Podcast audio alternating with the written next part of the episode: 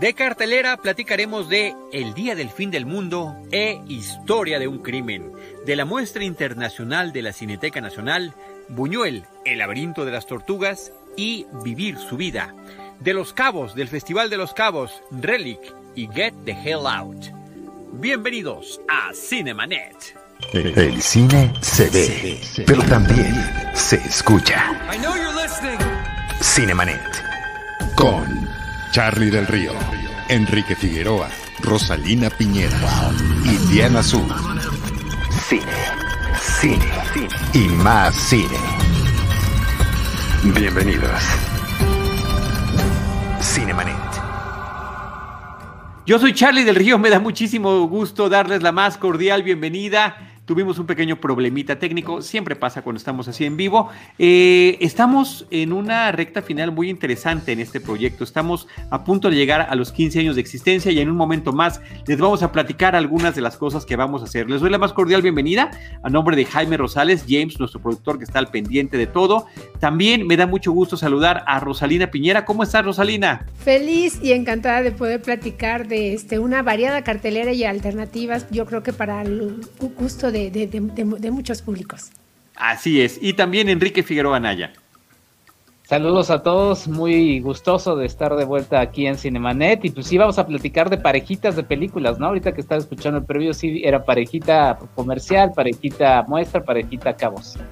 Así es, son varias cosas que traemos, pero eh, bueno, también darles un saludo de parte de Diana Su. Hace un par de días también hicimos un programa de cartelera comercial con ella, tanto Rosalina como Diana Su, como Enrique Figueroa, que también funge como productor, y un servidor. Somos el equipo actual de Cinemanet. Estaba yo platicando, queridos amigos, que estamos a punto de llegar a los 15 años de este programa, a nuestro 15 aniversario, uno de los primeros eh, proyectos en podcast de nuestro país quizás el más longevo cubriendo cine, eso la verdad que es un orgullo para nosotros. Y el día sábado 5 de diciembre vamos a tener una transmisión a través de Facebook y a través de YouTube de 15 horas de duración con una serie de temáticas diversas, acompañándonos de colegas, compañeros y amigos que también nos han acompañado a lo largo de muchos años. Así que nos va a dar muchísimo gusto que puedan estar con nosotros en ese gran festejo que haremos así con esa sana distancia, con esas condiciones que nos tocaron, pero con el entusiasmo de acompañarles y de seguir trayéndoles temas de cine. Y, me distrae Jaime Rosales cuando me pone las fotos de la quinceañera que nos ven en, Facebook Live o en YouTube, nos pone fotos de quinceañera tradicional mexicana. Yo esperaba eh, ver tu cara ahí. Que no sé si sea lo más apropiado.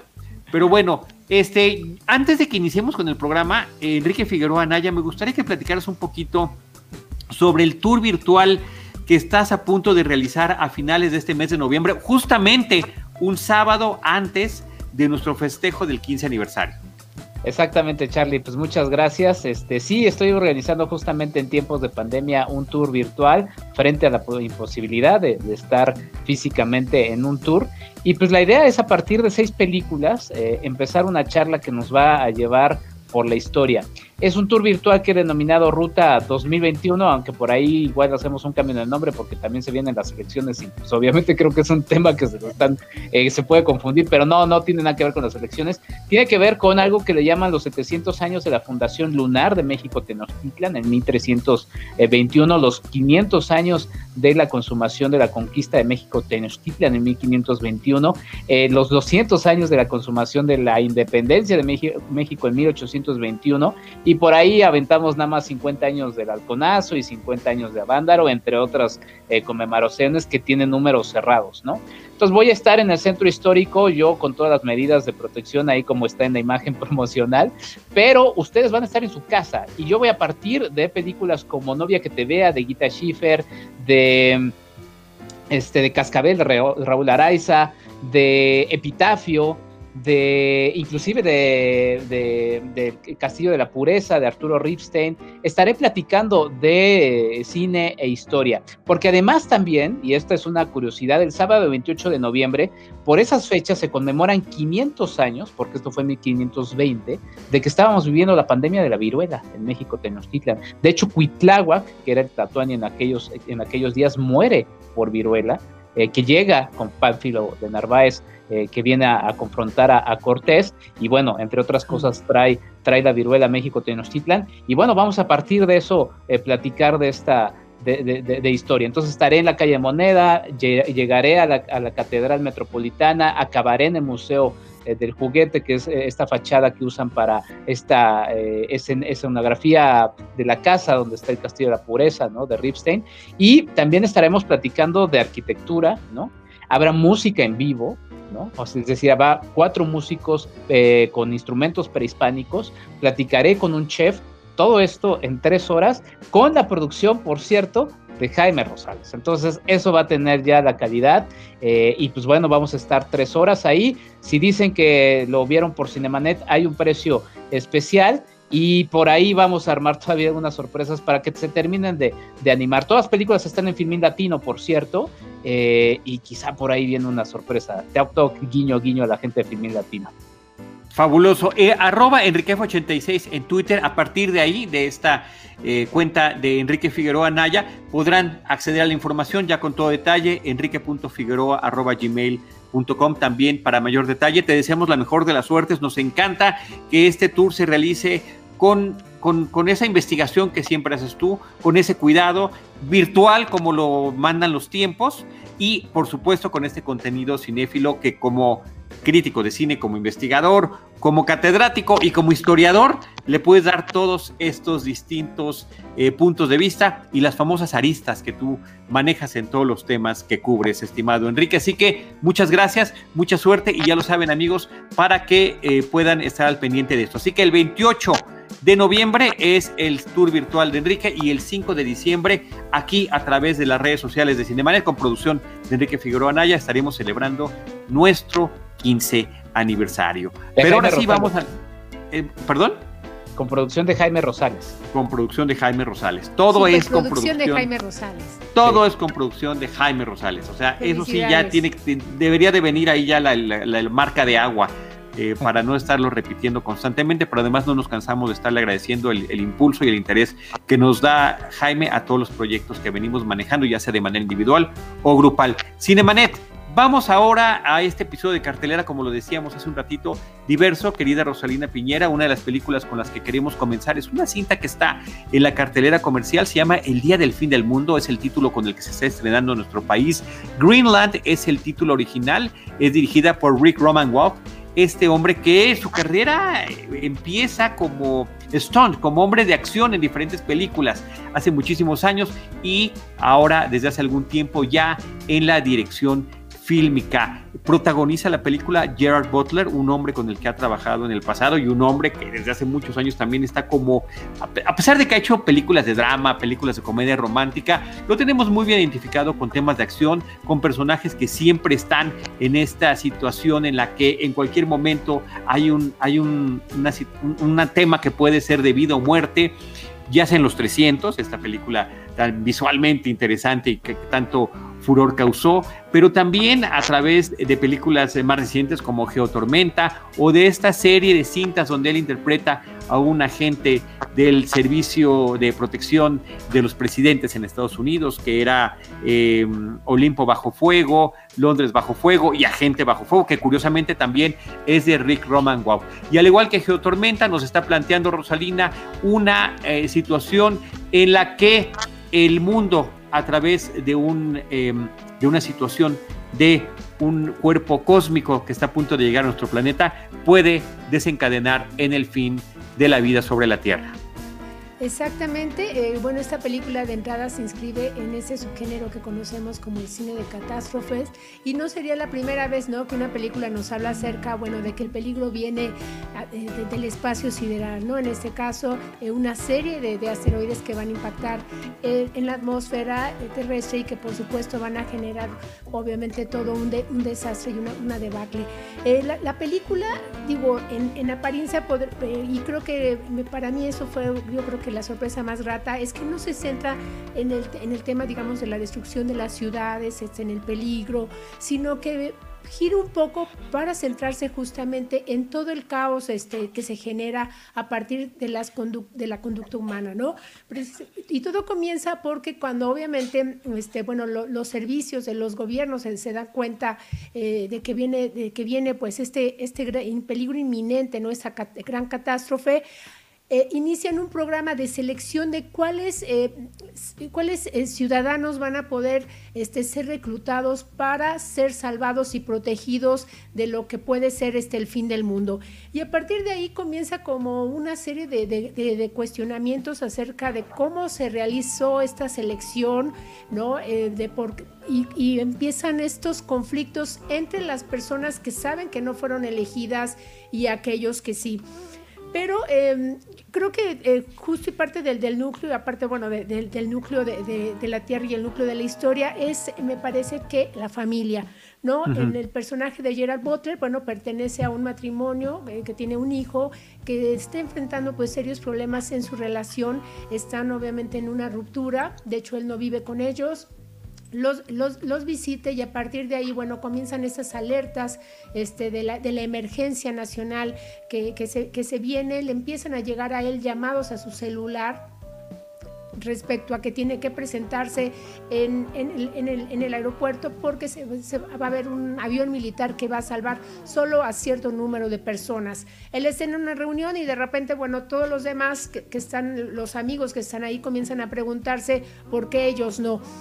Y vamos a ver a lo largo de toda la película, eh, pues una serie de aventuras que, bueno, no les quiero contar mucho para no romper este, algunas de las sorpresas de la historia, que tienen que ver mucho acerca de cómo este instinto de supervivencia y sobre todo de la naturaleza humana, ¿no? De, que de repente no importa este, eh, tus acciones con tal de sobrevivir aunque bueno, pues creo que Gerald Butler pues tiene un gran reto de, actuación, me parece que es un actor que, como bien has dicho Charlie, lo han enfocado, lo han encasillado en cierto tipo de películas y que yo creo que no ha alcanzado como el gran potencial. Enrique. No, es que esta cinta yo no la, la vi. Ah, muy bien.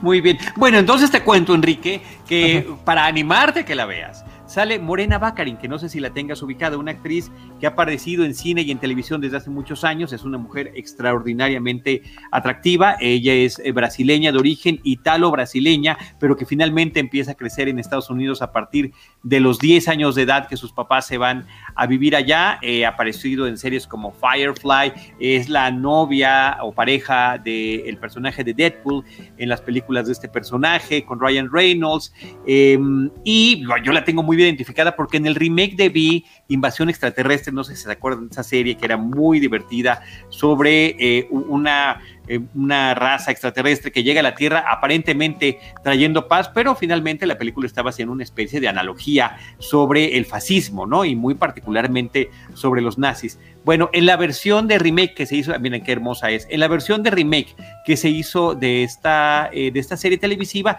ella aparecía como la líder de los extraterrestres. Recuerden que eran reptilianos, que comían eh, ratas y demás, pero que fingían tener esta apariencia muy La verdad que eh, siempre me ha parecido una, una presencia muy interesante. Eh, también aparece en la serie Homeland. Y aquí es ya una mujer que está entrando a su década de los 40, la, eh, como madre de familia, como esposa del personaje de Gerald Butler. Y subrayar lo que dijo Rosalina, que si bien es una película de desastre, de catástrofe, está muy poco enfocada en los aspectos de espectacularidad que normalmente vemos en esas películas.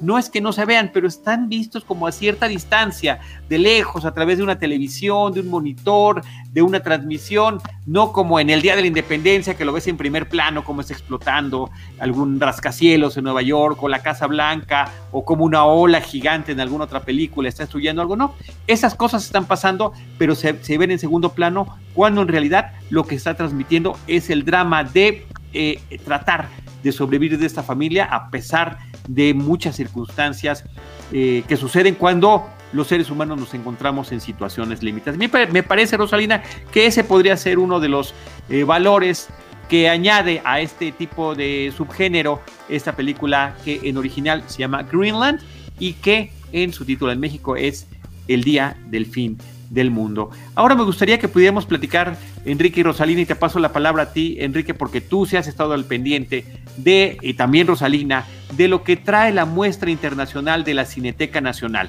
Y una de esas películas es la animación Buñuel, El laberinto de las tortugas. Buñuel en el laberinto de las tortugas. Sí, eh, una película muy interesante. Estamos ahí tratando de abriéndonos eh, tiempo para poder ver toda la oferta fílmica que, que, está habiendo. Esta en particular, este, en, Cineteca Nacional, ¿no? O sea, de manera física, de manera presencial. Pero bueno, ahí, ahí andamos haciendo, haciendo labor. Por cierto, mañana empieza la, muestra de cine ruso, que también me parece muy interesante. Entonces, este, ahí ya ando preparando la matrushka y toda la cosa. Pero bueno, una película que, que me parece muy interesante, Buñuel en el laberinto de las tortugas, una película que ya se me antojaba desde antes, es una animación dirigida por Salvador Samú y José María Fernández. Es una película de este año y que lo que va haciendo es, primero aprovecha la animación para podernos introducir no que, digo, finalmente Buñuel y su surrealismo eh, pues termina siendo muy impactante en su cine eh, live action, por así decirlo, ¿no?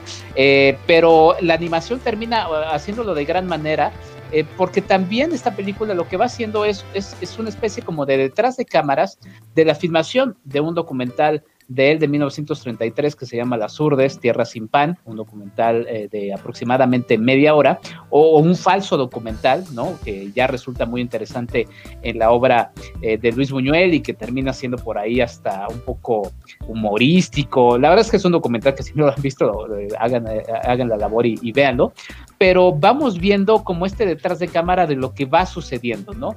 Y me parece un documental muy interesante, una película muy interesante porque lo que ahonda es esto que normalmente no, no pensamos, que es la relación entre, porque el arte, sí, es, es, imposible sin la presencia del artista. De hecho, la película comienza con esta reflexión de qué es el arte, pero también sería imposible, eh, lamentablemente, y en un mundo capitalista como en el que vivimos, eh, sin el mecenas, sin el productor, ¿no? Y en este caso es justamente el ahondar en la relación de quien termina ayudando y financiando esta, esta, esta, este, esta producción que es Ramón Asir. Por ahí nos pone en el chat este eh, Jaime que ya salió el rojillo. Sí, sí, siempre saldrá el rojillo de esta parte. Entonces, este, de hecho, no traigo la bandera roja, pero la tenemos este, bien levantada. Y este, y finalmente termina siendo una, una película que mezcla humor, ¿no? No es una película, normalmente se piensa una película animada que es este para niños. Saludos a la gente de Disney Plus que cree que necesitamos este guías para que para definir qué es lo que se debe ver y qué no se debe ver. Y este, pero pero no, es una animación para adultos, es decir, es una película también podrían disfrutar a los jóvenes, pero finalmente es una película que va dirigida a este tipo de reflexiones y que termina siendo muy entrañable, ¿eh? La verdad, la verdad es que al final este termina uno con el con el, eh, con el cuello ahí apretado, el gañote apretado, porque es muy interesante esta relación que termina siendo de mucho amor-odio entre Ramón Asín y Luis, Buñuel, porque además Buñuel es un HDP, ¿no? Eh, y, finalmente vemos esta relación que termina siendo muy interesante. De las películas que he estado viendo de la 68 muestra internacional de cine Cineteca Nacional, es, al momento de mis favoritas, eh, Ros. Sí, sí, esta, esta película, bueno, qué bien, qué bien que lo señalas, que es un cine de animación que no está dirigido precisamente a un público infantil, al contrario, ¿no? Requiere justamente un público de, más edad, un público adulto, eh, que ganó el, como mejor filme de animación en los premios del cine europeo y eh, también en los, en los premios este, Goya obtuvo este, el premio, el galardón como mejor película de animación. Está basada justamente en, una, en un cómic, no en una revista gráfica homónima de Fermín Solís que se publicó en el 2008 y que obviamente sigue la recreación de todo lo que hubo detrás de la filmación de este documental Las Urdes, Tierra sin Pan, eh, una comarca muy pobre que se encuentra justamente pues, en, la, zona más al norte de España y que se llama Tierra sin Pan porque era, eran tan pobres y estaban tan alejados justamente de otros pueblos que no conocían justamente este, pues el, pan, ¿no? No, no conocían este alimento. Y sí, como bien dice Enrique, pues esta película es, rinde me parece que tributo a esta unión que hizo posible, a esta amistad con, este, con Ramón Asín, un anarquista, cabe señalar, como vamos a ver en, la parte final de la película, que hizo posible justamente que, que, Buñuel pudiera, pudiera hacer el rodaje, porque obviamente, bueno, después del escándalo eh, del, que se hizo con, con las primeras películas de Buñuel, pues obviamente se le, estaba vedado el presupuesto para poder continuar su película, sus películas como, como autor y como cineasta. Y yo creo que en, justamente en esta película se logran conjuntar varios aspectos, ¿no? Uno, obviamente, bueno, el, la personalidad tan, excéntrica, distinta, especial o, particular de, de, Luis Buñuel, ¿no? Obviamente vamos a ver ahí algunos de sus... Este, algún, parte mucho de su humor, ¿no? Esta costumbre que decían, por ejemplo, pues de vestirse, eh, por ejemplo, en este caso como monja, ¿no? A veces decían que se, vestía como sacerdote, él mismo lo confesó alguna vez este, en su libro. Em, y también, bueno, pues todo este aspecto onírico que es tan, tan peculiar y tan característico de sus películas, ¿no? Esta parte, cómo él de repente puede introducir este, imágenes que a lo mejor para el público resultan no ser tan agradables, pero que forman parte, bueno, de la tradición de las urdes y que de repente tal vez son, son los momentos, pues, eh, un poco más difíciles de la película, pero sobre todo creo que es una película entrañable porque habla justamente de esta amistad este, con Ramón Asís, a Ramón Asís que, que puso, digamos, a prueba este, los años de, conocerse para que este Luis Buñuel pudiera llevar a cabo su película. Y me parece también que, bueno, para las personas que obviamente no conocen este, este documental, que yo creo que hay, que hay que señalar que uno de los mejores aciertos es, y de lo más interesante de la película es la manera en que va intercalando este, partes, fragmentos del documental original. Eh, con, este, con la animación. Eh, también están obviamente algunas licencias que Fermín Solís, el autor de, la novela gráfica, se hizo respecto a, la personalidad de, Luis Buñuel. ¿no? El hecho, por ejemplo, de él había estudiado este, mucho la, filmografía de, Buñuel, eh, todos los aspectos este, biográficos, pero bueno, retomó varias licencias, como vamos a ver respecto también en algunos de los sueños, de las algunas experiencias oníricas que tiene el personaje. Enrique. Ahí va, es que está saludando a Agnes por ahí en el fondo, que es la perrilla. este, pues sí, además también en, la animación, y, qué bueno que, mencionaste la novela gráfica, eh, Ross, porque también se aprovechan estas imágenes, por ejemplo, la, imagen de Luis Buñuel, uno dice, bueno, está exagerada, pero uno ve la imagen natural de Luis Buñuel y sí, también es como medio caricaturesco. Inclusive hay unos personajes que uno dice, estas facciones eh, son los, los chicos que secuestran o toman prestado este auto y se suben al auto, dice, no, esto, y, va intercalando justamente estas imágenes, que justamente yo le llamo como una especie de detrás de cámaras, porque vamos viendo cómo se terminan, aquí está perfectamente jamás presentada la imagen de Luis Buñuel, de cómo se va, eh, pues sí, utilizando estos elementos que Buñuel, justo con su, con su ojo, utiliza muy bien para, para su, su documental, ¿no? Y, y pues nada, eh, también poder adentrarnos un poco más en una figura como Luis Buñuel, que es este nombre eh, gigantesco, ¿no? sobre todo en, México, ¿no? Eh, que se ve muy lejano también, poco cercano, a pesar de que ahí está su cine que, nos podemos acercar a él, pero creo que es un, es un buen primer paso para aquellos que no han visto la obra de Buñuel y a partir de esto, eh, pues puedan generar esa curiosidad. Sí, y mira, nuestro productor Jaime Rosales ya nos puso ahí también la portada justamente de, este del cómic eh, de, de, Fermín Solís. Hay que comentar que, bueno, por supuesto, es muy conocida también la, amistad que tuvo con, eh, Salvador Dalí y que también hay ecos de, su presencia, como lo vamos a ver a lo largo de la película, el, temor que tenía este, algunas aves, ¿no? Hay mucha presencia de los animales, ¿no? Este, algunas imágenes también este, religiosas y que, dan paso también a algunos de los momentos pues, de, comedia que tiene justamente esta película Buñuel en el laberinto de las tortugas. Y pues yo también puede ser como un momento de este, una experiencia de iniciación para conocer pues, mucho más justamente a Buñuel, el autor. Y solo quiero apuntar que justamente Fermín Solís, cuando en su investigación, pues dio como un libro en donde se, se analizaba por fotograma justamente el documental de las Urdes, Tierra sin Paña. A partir de este hallazgo fue que fue construyendo este, este cómic que ahora vemos en película de dibujos animados que está presente como parte de la muestra internacional de la Cineteca Nacional. La segunda película que queremos comentar en este episodio de esta misma muestra que se está realizando en el 2020 es una cinta de Jean-Luc Godard del año de 1962. Vivir su vida es el título en México. Vivre sa vie sería el eh, título original. Rosalina Piñera. Sí, bueno, como muchos de ustedes saben, bueno, Jean-Luc Godard pues es una figura central de eh, la nueva ola francesa, ¿no? De este cine que de repente vino a refrescar, este, a romper todo, todo este, sí, todo este estilo ortodoxo que se tenía de los grandes estudios. Y en el caso de Jean-Luc Godard, bueno, era un, un autor un autor en este sentido muy innovador en el aspecto este, de, la edición, este, de los encuadres, el llevar una cámara al hombro. En Vivir su vida, que ganó el premio especial del jurado en el Festival de Venecia en su momento, eh, bueno, nos cuenta la historia de Nana, eh, que es interpretada por Ana Karina, que es una, una actriz eh, obviamente recurrente en sus películas, y que es una una, jovencita que tiene aspiraciones de convertirse en actriz de cine, ¿no? Y a partir, bueno, de diferentes este, adversidades, de repente se ve, digamos, como en la necesidad, pues, de seguir el camino de la prostitución. Pero, y pareciera, bueno, que, la historia de esta joven que cae en las redes de la prostitución pudiera ser una historia tal vez manida lo que, que hemos visto a lo largo de varias películas, pero en las manos de Jean-Luc Godard, bueno, eh, la experiencia es otra.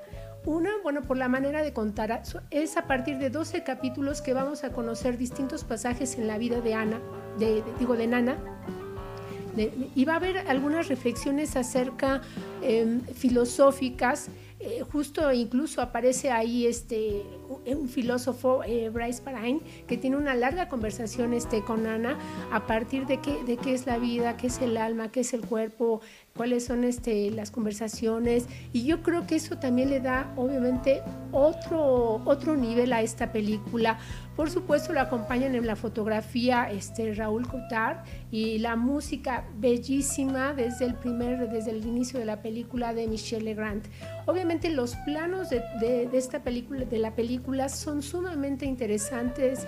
Em, hay que poner mucha atención sobre todo desde el, desde el inicio de la película hacia dónde está mirando ella y cómo de alguna manera va a ir rotando, cómo va, va girando a partir de todos los pasajes que vamos a ver en la vida del personaje. Enrique. Disfrutamos mucho del cine contemporáneo, nos encanta descubrir cine nuevo en los festivales, al ratito vamos a platicar un poco más de ello, pero muchas de las cosas ya las hicieron estos grandes cineastas, ¿no? Y justamente por eso termina siendo muy refrescante regresar a un clásico como Vivir su vida de Jean-Luc Godard, eh, una película que también hace, hace tiempo eh, había revisado, pero pues, esta, por cierto, es una versión restaurada, ¿no? Eh, que está muy bien este, cuidada, los los colores realmente destacan muchísimo en esta versión restaurada de Vivir su vida. Y, justamente como dice, eh, como dice Ross, es, abrir los ojos a lo que nos va contando con imágenes eh, Godard eh, a partir de estos encuadres, de estas muchas escenas desde el inicio de la película vemos de espaldas a muchos de los personajes con estas voces en off en donde se nos está diciendo algo con las palabras, ¿no? Que además ha sido algo que ya no eh, vemos estas bases de esta forma de contar cine con imágenes y ahora vemos al contrario cómo se dicen cosas con palabras cuando las imágenes también lo están diciendo y aquí no, aquí se está separando porque se está, es, la complejidad de algo simple y tan bello como, como lo es esta, este tipo de, de hacer cine. Y una historia muy dura, estamos hablando de los 60, ¿no? Nos está poniendo por ahí Jaime que el póster que está eh, presentando lo hizo Mauricio Magallanes. Eh, Alejandro. Alejandro. Alejandro Magallanes. Sí, eh, que además es un póster que, que termina eh, pues creo que justamente hablándonos un poco de ese espíritu de la película, porque es una película del 62, estamos en una década de cambios a nivel mundial, estamos en el previo a los grandes cambios que también involucrarán a la juventud en el 68, y, estamos viendo justamente este personaje de esta mujer que está, eh, es joven, ¿no? Eh, es mujer, quiere ser artista, entonces todo lo tiene en contra, ¿no? Y vemos esta historia ruda, dura, en la que vamos a ver, cómo los sueños de esta mujer pues, se terminan enfrentando a la realidad. Y la realidad es que tiene que pagar la renta y la realidad es que de lo que quiere hacer no puede vivir y entonces qué es lo que hace es prostituirse. Y, y es una película muy interesante y muy dura de ver a pesar de lo bellamente filmada por Jean-Luc Godard. Sí, porque me parece que bueno, eh, está inmersa justo en, la vulnerabilidad ¿no? de, del personaje que interpreta maravillosamente este Ana Karina, porque le da esta vulnerabilidad, esta sensibilidad, pero también esta delicadeza que también me llama mucho la atención, no victimiza tanto al personaje, ¿no? Porque finalmente ella es una decisión que, toma, que toma, aunque obviamente, bueno, al final pierde justamente el control, como ya sabemos, y bueno, conocemos eh, cuáles son las, las redes de abuso que se dan y se tejen alrededor de la prostitución. Muy bien, pues, pues ahí está, Vivir su vida eh, de Jean-Luc Godard como parte de la muestra internacional de la Cineteca Nacional. Enrique, vamos a platicar ahora de otras películas que están eh, formando parte del Festival Internacional de Cine de Los Cabos, pero sí me gustaría, eh, sobre todo tú que eres el que el miembro del equipo que más experiencia ha tenido en este 2020 lleno de retos sobre desde festivales cancelados hasta festivales en línea, festivales eh, que ha sido de forma híbrida donde algunas actividades son presenciales y otras vía remota, pero este Festival de los Cabos lo podemos disfrutar desde casa eh, en esta ocasión, en esta edición 2020? Habría que hacer un, post de, yo creo que a finales de, año o en enero, ya pasando listados y demás, de cómo es que se han vivido estos festivales, ¿no? Eh, creo que hay muchas reflexiones que sacar, ¿no? Pero bueno, lo que ha hecho Los Cabos es muy interesante, o sea, se decidió hacer una versión eh, en línea totalmente, han tenido una plataforma que la verdad, eh, la calidad de las películas es de, es, de primer nivel.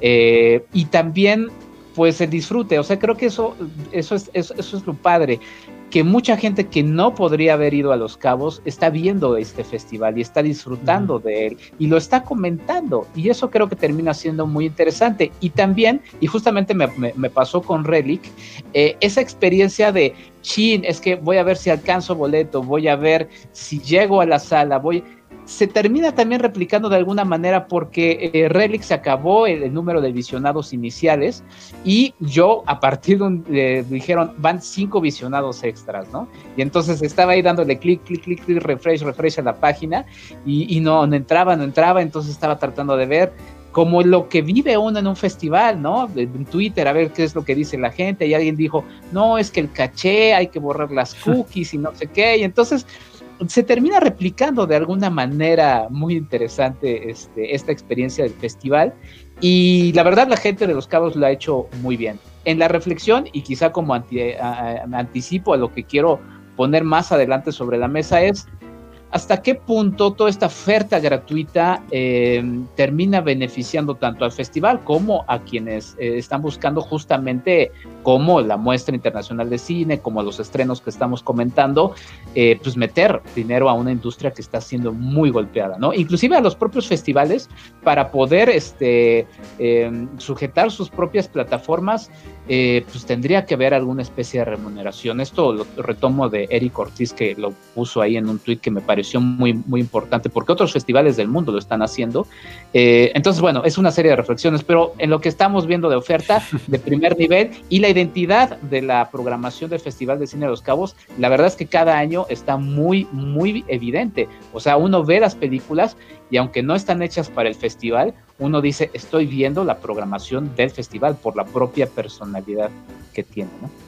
Así es, y como parte de este festival de lo que nos trae en este año, que podemos además apreciar en línea, está una película australiana que se llama Relic. Es una película que eh, está tratando, eh, dirigida y escrita por Natalie Erika James, está tratando el tema posiblemente de la demencia senil. Es una película que a través de la psicología básicamente de tres personajes de una familia, la abuela, la hija y la nieta, en una casa que está en las afueras eh, de la ciudad de Melbourne y que eh, la, historia comienza a partir de la aparente desaparición de la señora de la tercera edad que vive sola y entonces va la hija y la nieta a ver qué es lo que está pasando con ella. Lo que me parece muy interesante, eh, tanto Rosalina como Enrique ya vieron la película de cómo se maneja esta historia, es cómo a fuego lento se va cosiendo la historia entre estos personajes.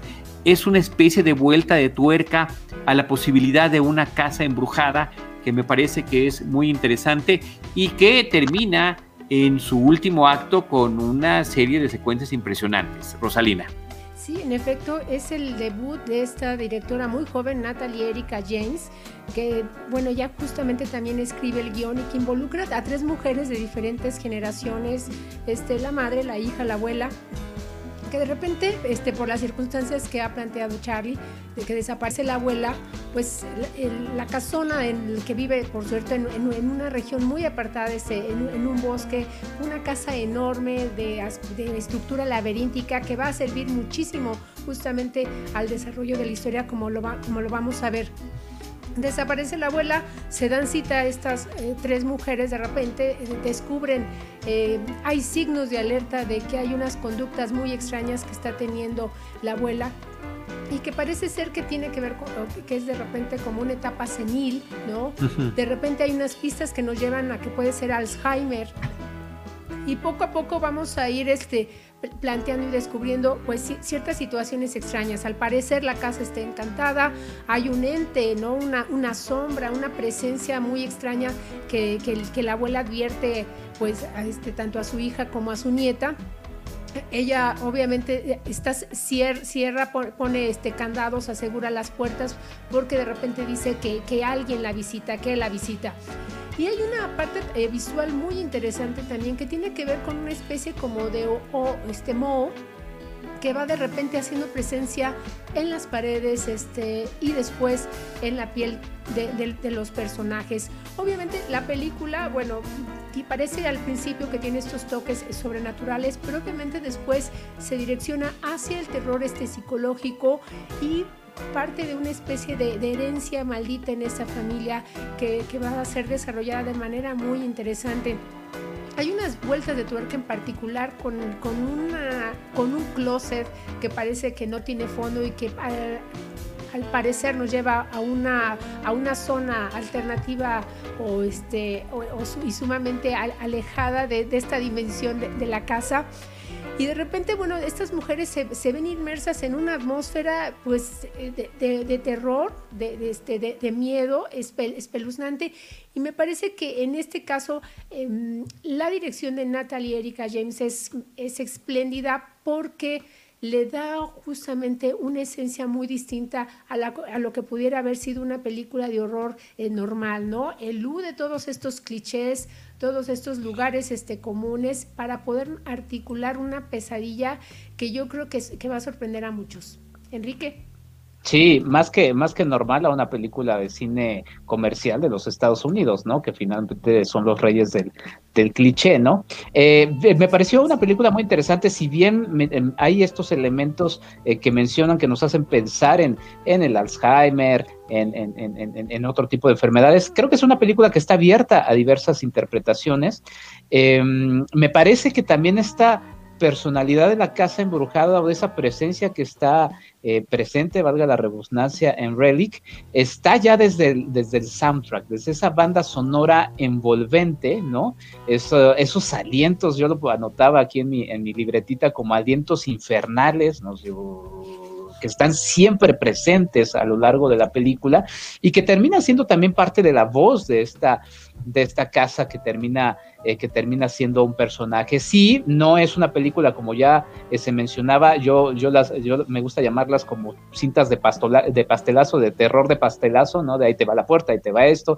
No, eh, lo que hace Natalie Erika James es contenerse y de hecho se contiene tanto, ¿no? Digo, no, no, no hmm. mencionaré nada, que cuando hay que, hay que, hay que dejarse ir, lo hace bien y uno que está esperando quizá también eso, pues lo disfruta, pero, pero bien, o sea, se contiene y lo hace de manera muy, muy elegante. Bueno, destacar la actuación de Emily Mortimer, Robin Nevin y, Bella Head Coach, porque en ellas recae la película, ¿no? O sea, son de verdad cada una de ellas son protagonistas eh, muy importantes y mm, pues sí, las diversas interpretaciones que están presentes en la película, porque de hecho el final eh, pues nos hace pensar en muchas otras cosas que vamos, que vamos a ir reflexionando y que uno va pensando. Todos estos asuntos de, los efectos que están presentes en la película creo que también son muy bien, eh, son muy bien realizados. Y, sí, es una cinta que eh, para esta, porque además esta formó parte de algo que le llamó el Festival de Cine de los Cabos After Dark, ¿no? Creo que fueron tres películas en específico que, como en los festivales, se ponen en una hora un poco más tarde para que se puedan ver de esa manera. Yo sí apagué la lucecita del cuarto, ¿no? y me envolví en esto, me puse los audífonos y, termina siendo una, una experiencia eh, muy disfrutable eh, de una cita que seguramente tendrá su remake este, estadounidense. esperemos que no, esperemos que no, porque además tiene sobre todo, ya lo estaban mencionando ustedes, una estupenda eh, creación de atmósfera.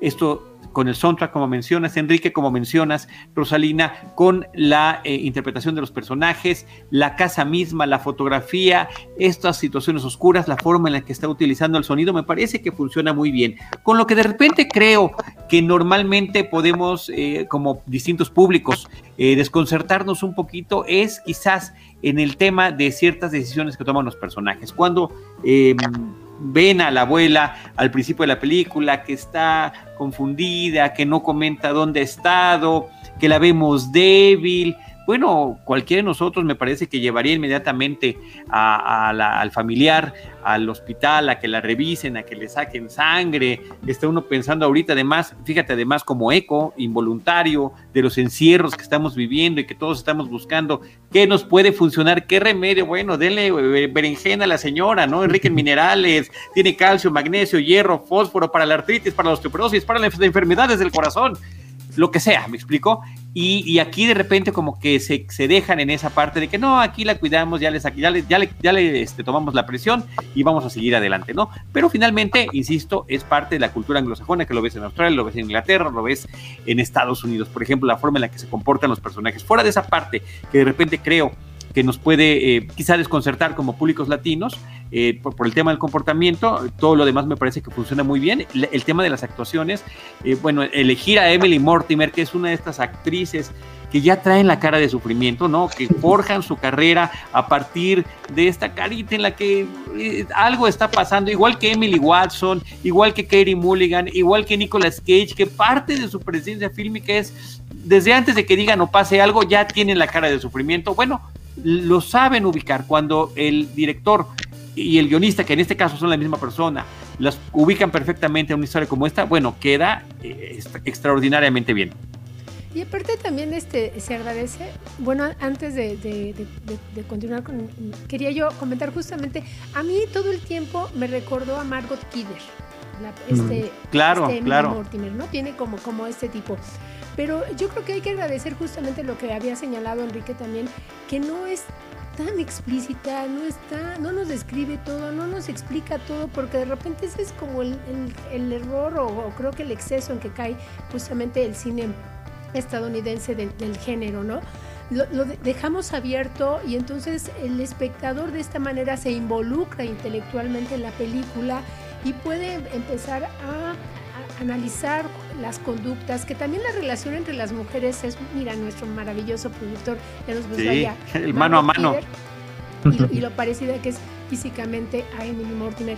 Y entonces, en este caso, esta película deja justo que, a, que el, a que el espectador pueda este, analizar o, o reflexionar acerca de lo que acaba de ver y la relación que hay entre las tres mujeres de las diferentes de, estas tres generaciones tan distintas, porque es una película de, obviamente de mujeres y dirigida por una mujer, eh, también resulta sumamente interesante, ¿no? Hay partes como lo del anillo, el de me voy a ir a vivir a, tu casa y, la, y, la, abuela eh, se muestra celosa de su territorio. En fin, creo que tiene como varios temas que son importantes y destacables. Y el manejo del espacio, sobre todo, ¿no, Enrique? O sea, que sin echar ningún spoiler, es, formidable. Sí. sí, sí, Igual también sin, sin, echar ningún spoiler y nada más para cerrar por mi parte. Eh, sí, por ejemplo, el tema del Alzheimer, yo llegué a él a partir de una búsqueda, sí, lo acepto también, de decir, bueno, ¿qué es lo que pasó, no? Como tratando de ver. Y la propia directora lo, lo, menciona, ¿no? Pero si no, la verdad es que no hubiera llegado tanto a él. Y ahorita que lo mencionaba eh, Rossi, o sea, es, es, una película con la presencia femenina, es una película dirigida también por una mujer. La presencia masculina es muy fuerte, pero en la ausencia, ¿no? Entonces, eh, ahí podríamos darle otra lectura también, porque además hay algo que no se nos presenta tanto, pero que nos podría hablar de otras cosas y otra lectura que no necesariamente nos lleva al Alzheimer, ¿no? Entonces, eh, pues bueno, creo que es una película que justamente nos va generando dudas y esas son las, las, las buenas películas, ¿no? Las que nos dejan pensando. Absolutamente. Bueno, además de Relic, también eh, como parte del Festival de Cine de Los Cabos, está una cinta que se llama Get the Hell Out. Sí, no, una película divertidísima. Eh, de hecho, el año pasado que sí pudimos estar físicamente allá en Los Cabos, también mi película favorita fue de, fue de Asia. Y bueno, esta, esta es una alucinación, no sé de en qué país vive el, realizador que es Ifan Wang. Imagínate, Charlie, una cámara de diputados donde los diputados se agarran a golpes, se jalan los cabellos, o sea, no sé en qué país tan salvaje vive este personaje. ¿Quién sabe? No, no, no sé. Completamente ajeno para nosotros, ¿no? Sí, no, ajeno. Sí, o sea, eso solo en el absurdo, eso solo sucede en Asia, pero bueno, saludos a, San Lázaro, ¿no? Y, y, y, bueno, la verdad es que es una película que a partir de esta idea es una, es una chica interpretada por Megan Lai que lo que nos describe es yo siempre quise trabajar en este espacio. Ya después vemos un poquito eh, las intenciones reales de, este personaje, pero dice, bueno, después me fui decepcionando a partir de todo esto que fue, que fue viendo, ¿no? Y la película termina siendo un viaje disparatado, así, así lo mencionaba en mi, mi, reseña, es un viaje disparatado en el que no hay que esperar a nada. Ahí estamos viendo imágenes de la película y eh, finalmente... es otra película. Ah, no, pensé que era Get the, Out, sí, pero es que eh, no sé de dónde sea este lugar. Pero bueno, eh, y, también tiene ecos con nuestra realidad, porque digo, no quiero echar spoilers. Eh, espero que difícilmente estas películas llegan a estrenarse, ¿eh? Eh, ahora que, lo pienso, porque justamente la del año pasado que también me gustó, no vi que se estrenara comercialmente en México, pero ahí también hay presencia de, algo que está infectando a la gente, ¿no? Entonces, eh, la verdad es que termina siendo una película muy entretenida, obviamente con este gore, ¿no? Con este slasher. si les gustan las películas de Tarantino, pues bueno, vean al cine que lo inspira, ¿no? Eh, si de repente son de estos que critican de es que por qué y es una eh, se, alaba la violencia. Vean este tipo de películas, vean de dónde sale esto, de dónde salen los ríos de sangre, de dónde salen estas escenas tipo que les encanta de, de Kill de dónde sale esto, esto, esto es el origen, ¿no? Y termina siendo muy interesante. De hecho, hasta hay un, movimiento porque a los asiáticos y bueno, en especial a los japoneses, pero ahora veo que también allá en Taiwán les encanta, eh, la lucha libre, ¿no? Inclusive vemos un, un, movimiento que nace de un este, luchador libre en México, la famoso, la famosa Canadá, ¿no? Entonces, eh, de verdad es un viaje disparatado que disfruté muchísimo. Rosa. Es divertidísima, es este justamente también este el debut de un director muy joven, Fan Wang, de, Taiwán, que también es el director, el guionista y el editor de la película. El ritmo es, es, es enloquecedor, tanto como las, las imágenes y, que, que, vemos. Y justamente como contaba este Enrique, bueno, tiene que ver con la decisión de abrir o no una planta química que, bueno, que es, el, que es el núcleo de una peste de rabia caníbal que de repente va a atacar justamente a todos estos políticos que, que están inmiscuidos en la aceptación de la apertura uno de la planta, ¿no? Esta, la heroína, este personaje de Hyun, ¿no? Que está parlamentaria, que está pues muy desilusionada de la corrupción y de los malos manejos políticos que se dan para en contra de, la, de la ecología y cuando su propio hogar ha sido obviamente este, derruido para abrir paso, para, para darle espacio justamente a esta planta química que se relaciona con un guarda, este, un, agente de seguridad, un, guardia que, un guardia que de repente, bueno, resulta que se conocieron desde niños, pero él tiene una personalidad este, tan débil que, que de repente resulta, bueno, lo más sorpresivo es que dentro de él se, se halla justamente la fórmula o la mejor defensa para atacar justamente a esta peste que se empieza a, expandir. Y obviamente toda la, película tiene un tono como entre cómic, de repente vamos a nos van a recordar a, este programa de, Batman que, veíamos este, los letreros este, en pantalla, todo el tiempo la sangre salpicando este, en la pantalla, es muy chistosa. Yo me reí muchísimo porque aparte tiene unas puntadas que dices, no lo puedo creer que me esté riendo de esto, pero entre, obviamente, bueno, el mensaje es muy claro, ¿no? La clase política, los malos manejos, la corrupción, la indiferencia que hay ante el bienestar social, la destrucción y la destrucción de los pueblos, el, el poder ¿no? sobre, sobre el más débil y está en, y, está en comunicación y de repente es, es, es, absurdo este, cómo todos se ven atrapados justamente en, en, esta cámara, nadie puede salir y todos están peleando unos contra otros y sí, eh, ahí hay presencia mexicana con la, lucha, con la lucha libre que de repente eso es parte de, lo más cómico de la película. Una gran sorpresa, entretenida eh, y obviamente también con su mensaje que queda muy claro en la pantalla.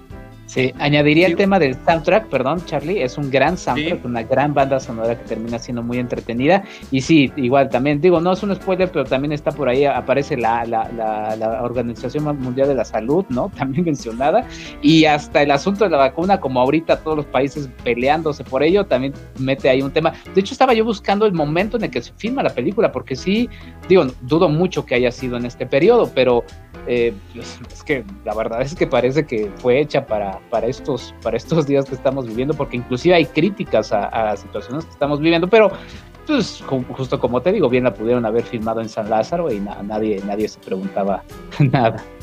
Una película que no da espacio para sutilezas, Get the Hell Out, eh, que es como eh, está en el festival nombrada en el Festival de Cine de Los Cabos. Para concluir el episodio, Rosalina y Enrique, quiero mencionar una película que está en la cartelera comercial, exhibiéndose en estos momentos aquí en nuestro país, en aquellas ciudades donde están aún abiertos los cines. Es una película alemana que se llama Historia de un crimen, de Colini Case, de Marco Crespainter, que está ubicada a principios de este siglo. Estamos viendo un eh, abogado de origen turco que vive en Alemania, joven, eh, recién eh, recibido, va a tener su gran primer caso y resulta que ese caso tiene que ver con un asesinato violento, un eh, hombre que perpetró este hecho que no está confesando por qué lo hizo, un magnate asesinado y todo lo que se irá desentrañando a partir es de una de estas películas donde el tema legal eh, toma crucial eh, relevancia. Eh, vemos ¿no? la posición del defensa, del fiscal, los testigos y cómo poco a poco se va desentrañando esta historia. Vamos a decir que en términos generales es un tanto convencional en lo que tiene que ver con películas en torno a juicios. Sin embargo, con el ritmo que le da esta, pues, estar realizada en Alemania la película, y con una autocrítica muy interesante eh, sobre lo que tiene que ver eh, con leyes terribles que hubieron un par de décadas después de que concluyó la Segunda Guerra Mundial, que estaban diseñadas para perdonar, para liberar, para no tener que enjuiciar ni mucho menos a personas que hubiesen cometido crímenes de guerra, alemanes que hubieran cometido crímenes de guerra. Apenas, insisto yo, un par de décadas después, la película, a partir de una obra de ficción, está hablando sobre este hecho que sigue finalmente eh, como parte de la historia de ese país y también de los países que se vieron afectados por este conflicto bélico. Me parece que la película es interesante, tiene un, último acto eh, donde me parece que las sorpresas, las regresiones de época, los recuerdos, la investigación eh, cobra relevancia, ¿no? Tiene otro ritmo distinto la película hacia este desenlace que me parece que funciona muy bien y que nos refresca un estilo de películas que estamos habituados a ver desde otra perspectiva. Se llama Historia de un crimen de Colini Case y está actualmente en nuestra cartelera comercial. Pues con esto llegamos, queridos amigos, al final de nuestro episodio. Voy a repasar las películas que hemos comentado en cartelera comercial, El Día del Fin del Mundo e Historia de un Crimen, en la muestra internacional de la Cineteca Nacional, Buñuel en el laberinto de las tortugas, una película animada, Vivir su vida, de Jean-Luc Godard de 1962. Del Festival de los Cabos comentamos también dos películas, Relic y Get the Hell Out. Rosalina Piñera, muchísimas gracias por eh, habernos acompañado en este episodio. Arroba Rospinera es su cuenta de Twitter, ahí la pueden seguir eh, con sus comentarios y lo que va reseñando a lo largo de cada día y de cada semana y por supuesto aquí en este espacio que se llama Cinemanet, además con varios temas que nos tiene preparados para el aniversario 15 de Cinemanet el sábado 5 de diciembre. Exacto, muchas gracias a todos los que nos acompañaron y también ahorita los invito a que, eh, nos visiten en Cine Números, un nuevo espacio que tenemos y estamos comentando con algunas selecciones de lo mejor del cine. Perfecto, perfecto. A ah, Rospinera, arroba Rospinera, ahí pueden checar eh, todos estos datos que nos está diciendo. Y arroba Enriquefa86, muchísimas gracias. Sí, muchas gracias Charlie Ross. Sí, chequen el canal que ya decía Ross. Estaba ahí viendo las películas de live action de Disney, ¿no? Porque todo es Disney ahora en estos, en estos días, ¿no? Esperemos que solamente ahorita. Y eh, finalmente, eh, invitarlos a que sigan las redes sociales de Cinemanet y Cinematempo, porque estamos haciendo la cobertura conjunta de los cabos. Todavía mañana salen dos eh, reseñas más, la, la, que me faltó el día de hoy que, y la de mañana con la, con la clausura. Viene también un especial que haremos de lo que se vio en los cabos y también la muestra, o sea, la muestra vamos diario con la Cineteca, de hecho ahorita acabando saco la de Vivir su vida, que ya la platicamos hoy, pero que bueno, para no perder el hilo de esto, y pues quizá el cine ruso y lo que venga, ahí estén pendientes de nuestras redes sociales.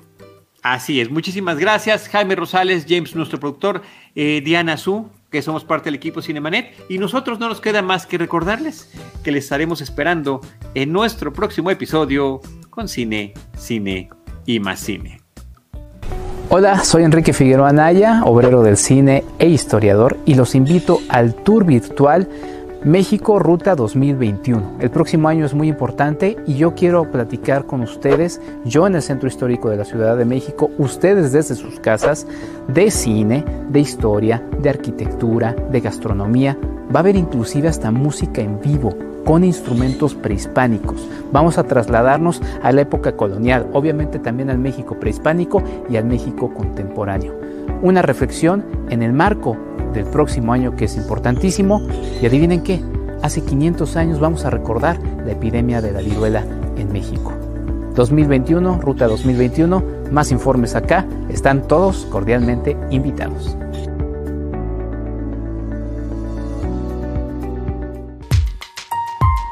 Esto fue Cinemanet.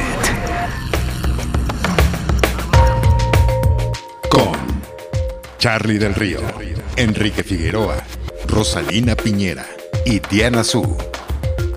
El cine se ve, pero también se escucha.